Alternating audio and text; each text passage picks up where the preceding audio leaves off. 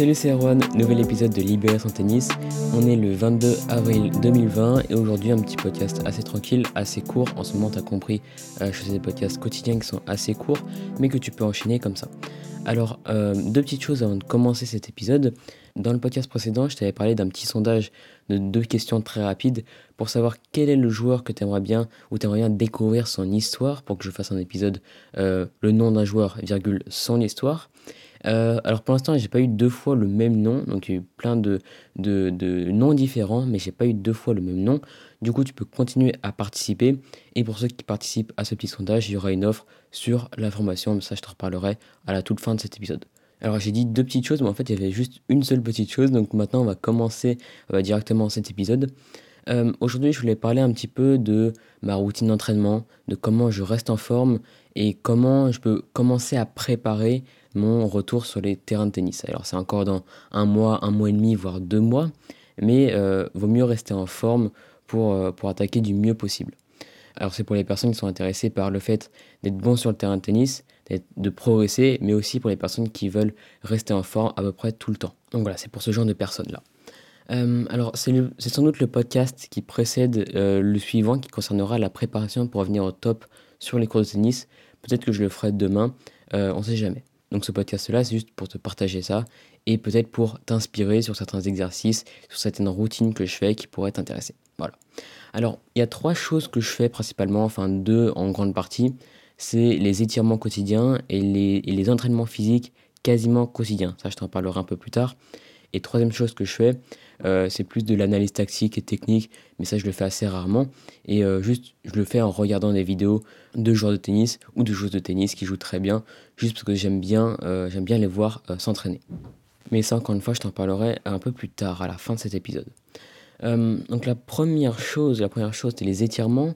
Ça a un lien évidemment avec les habitudes, parce que les étirements, ça sert à rien d'en faire 8 heures pendant un jour et puis ensuite d'arrêter pendant un mois vaut mieux euh, s'étirer tous les jours, au minimum deux fois par semaine, vraiment au minimum, mais de le tenir sur une longue durée plutôt que de le faire, bah voilà, comme je t'ai dit avant, la situation qui est moins bien.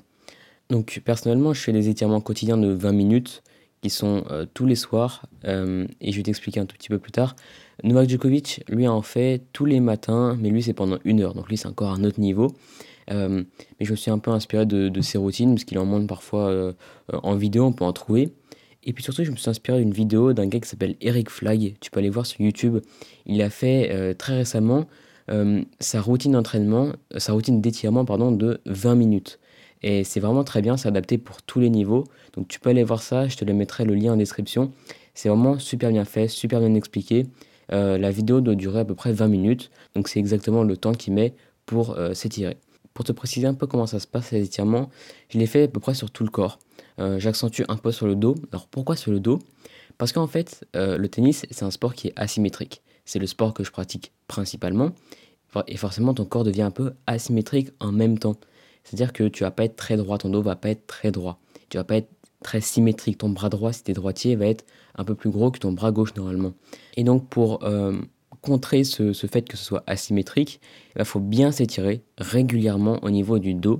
C'est vraiment super important. Sinon, tu vas te bloquer le dos euh, assez régulièrement en fait, et c'est assez chiant. Donc, deux manières de le, mettre, de le remettre bien en place. Soit tu vas voir un ostéopathe. Euh, ça, ça, marche extrêmement bien, vraiment. Tu, fais, tu vas voir juste une fois un ostéopathe il te remet le dos parfaitement. Ou sinon, tu peux t'étirer régulièrement, euh, bien t'étirer régulièrement. Et comme ça, tu préviens euh, ce risque de te bloquer le dos et tu es euh, plus en forme normalement. Donc voilà. Deux autres petits avantages de s'étirer quotidiennement avant de passer au résultat de, des étirements quotidiens. Bah, ces, deux petits avantages sont très bien. C'est que ça te permet d'être tranquille, d'être vraiment bien relaxé, tranquillement comme ça. Et en même temps, les étirements, je trouve ça très proche de la méditation. Quand ça dure un peu plus de 20 minutes, tu commences vraiment à, à être dans un état proche de la méditation. Et je trouve ça vraiment intéressant. Moi qui méditais très très rarement avant, euh, bah, j'ai découvert ça avec les étirements. Donc un peu plus de 20 minutes et tu commences à, avoir, être dans un super état. Les résultats que j'ai eu du coup, je reste vraiment très mobile. Quand je me suis arrêté d'étirer pendant une période d'environ un mois quand je m'étais blessé, euh, je me suis rendu compte que en fait je bougeais beaucoup moins bien, euh, c'était beaucoup moins agréable. Je sais pas, il y a une sensation qui était qui était beaucoup moins agréable. Ouais, je sais pas comment vraiment décrire ça. Et quand j'ai commencé à me retirer encore tous les jours, eh bien, j'ai eu, je, me suis senti vraiment très mobile, très en forme. Et c'était du coup euh, vraiment agréable. Euh, ensuite, le, un des résultats que j'ai vraiment constaté, c'est que je préviens les blessures et je deviens plus souple tout en me détendant tous les soirs. Ok, et devenir plus souple, en fait, ça devient un peu un challenge en fait. Au début, je me suis pas, pas commencé les étirements pour devenir plus souple. Même si je suis pas très souple à la base, c'était pas mon objectif premier. Et en fait, plus euh, je m'étirais, euh, bah, plus je, sentais que je progressais.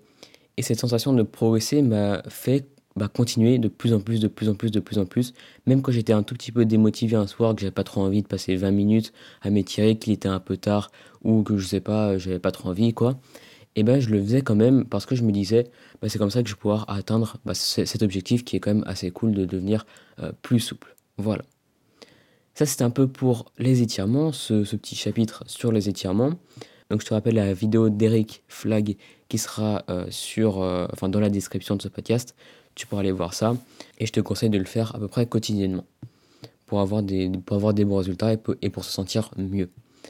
Euh, deuxième, deuxième petit truc, c'est les entraînements physiques que je fais quasiment quotidiennement. Alors c'est pas quotidiennement, je dis semi-quotidiennement parce que je le fais cinq fois par semaine à peu près. Donc ça fait euh, ouais, deux jours de repos, parfois trois maximum, euh, mais ouais, à peu près cinq fois par semaine sur, encore une fois, tout le corps. C'est-à-dire que je fais du fractionné, un petit peu de fractionné et un peu de renforcement musculaire. Alors évidemment, je le fais dans mon jardin pour bien respecter le confinement, c'est super important. Mais euh, j'arrive à quand même faire un peu de fractionné avec la corde à sauter, avec quelques exercices euh, qui sollicitent le cardio. Et en même temps, j'arrive à faire du renforcement musculaire avec des exercices au poids du corps. C'est-à-dire que j'ai aucun matériel, à part une corde à sauter, j'ai aucun matériel pour faire du renforcement. Pourtant, euh, bah, je sens que je commence à vraiment avoir des résultats en fait. Et en même temps, le fractionné permet de brûler des calories et de ne pas prendre du poids ou ou se laisser aller pendant une période de confinement.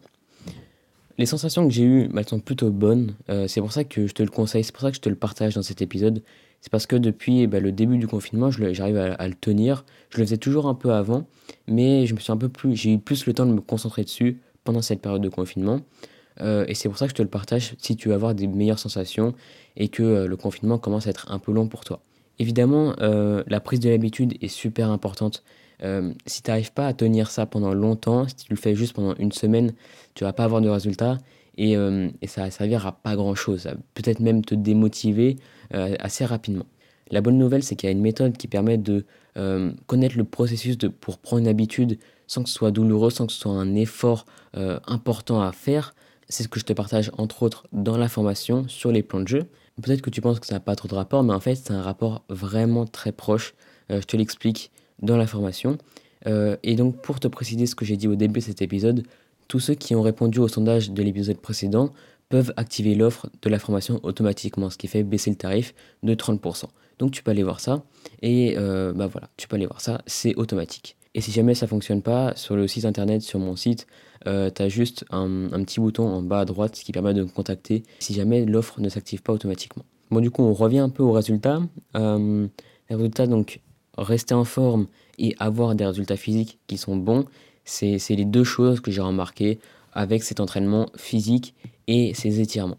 Alors, attention, petite précision euh, pour les étirements, c'est que lorsque je sollicite certains muscles en renforcement, bah, je les étire pas le même jour. C'est-à-dire que je les laisse se reposer et je les sollicite pas du tout. Donc j'étire seulement les muscles que je ne sollicite pas en session de sport. Alors pourquoi Il y a trois raisons principales? Déjà la première raison, c'est que quand tu fais du renforcement musculaire, tu casses un peu des fibres musculaires, et ce qui permet de, bah, prendre en force, de prendre en muscle, etc. Et de prendre peut-être en endurance, et voilà. Et en fait, quand tu fais des étirements, bah, c'est quasiment la même chose. Quand tu fais des étirements, tu vas aussi casser des fibres musculaires. Alors là, ça va pas te permettre de d'être plus endurant ou de prendre du muscle, etc. Ça va te permettre d'être plus souple. Mais c'est le même processus, enfin, c'est ça fonctionne de la même façon. Donc ça, c'est une des raisons. La deuxième chose est liée à la première, c'est d'éviter les risques de blessure. Et la troisième, c'est pour un objectif d'efficacité. C'est beaucoup plus efficace d'étirer un muscle euh, sur lequel on n'a pas, euh, on, pas fait de renforcement musculaire dans la même journée. Voilà, ça c'était euh, les trois raisons principales. Tu peux prendre du coup cette habitude toi aussi pour devenir meilleur par toi-même. Tu n'as pas besoin de matériel, c'est un truc qui se fait assez rapidement.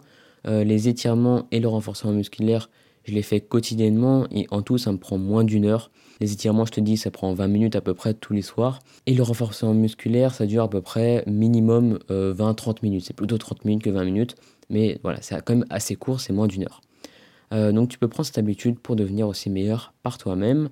Et dernière chose que je fais quasiment quotidiennement, c'est vraiment pour ceux qui veulent aller plus loin et qui sont plus passionnés que les autres par le tennis, même pendant un moment où ils peuvent pas euh, être sur le terrain de tennis, c'est de la visualisation. Alors la visualisation, c'est ça fonctionne en deux, blocs, on va dire. Alors le premier bloc, c'est juste de regarder des vidéos de tennis. Euh, voilà, c'est vraiment très simple, ça prend pas beaucoup de temps par jour. Et pour les passionnés, ça fait toujours du bien, je pense. Et le deuxième bloc, c'est de s'imaginer sur le cours et de s'imaginer bah, jouer au tennis, tout simplement. Le fait de faire de la visualisation, ça va activer la mémoire musculaire, la mémoire des muscles. Là, tu vas peut-être me prendre pour un savant fou, mais en fait, c'est ce que font les sportifs quand ils sont blessés. Littéralement, ils s'imaginent jouer au tennis. Évidemment, en réalité, ils font pas les mouvements, ils le font juste dans leur tête. ils font quelques analyses vidéo, je pense. Euh, enfin, je pense. J'en ai vu certains qui faisaient ça. Et, euh, et, ça marche super bien pour l'avoir testé et pour être revenu après une blessure à un moment donné. Et en regardant justement ces vidéos, tu peux faire deux choses. Tu peux progresser sur ce qui ne va pas sur ton jeu et tu peux ajouter des nouvelles choses en regardant les meilleurs joueurs. Évidemment, tu ne peux pas les mettre en place sur le cours, c'est ce qui est un peu frustrant, mais tu peux déjà préparer ton retour en faisant ça, ton retour sur les terrains de tennis en faisant ça, et ainsi prendre déjà une longueur d'avance par rapport à tes adversaires. Alors je te conseille de regarder des vidéos d'entraînement et des vidéos de match, euh, parce que c'est deux situations différentes, et en faisant ça, tu peux voir différents points de vue. Sur une vidéo en match, tu as une caméra qui est très haute, par définition tu vois pas de près, mais dans les vidéos d'entraînement, tu as plein de vidéos qui sont prises euh, au niveau du cours. Et ça, c'est super intéressant.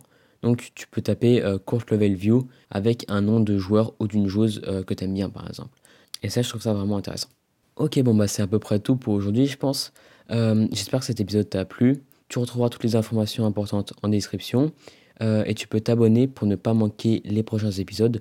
J'ai vu d'ailleurs en ce moment qu'il y avait pas mal de gens qui avaient découvert mon podcast mais qui ne s'étaient pas encore abonnés, donc bah, c'est le moment de le faire. Et tu peux laisser 5 étoiles sur le podcast, c'est toujours bien pour le faire évoluer. Et du coup, nous on se dit à très bientôt. Allez, salut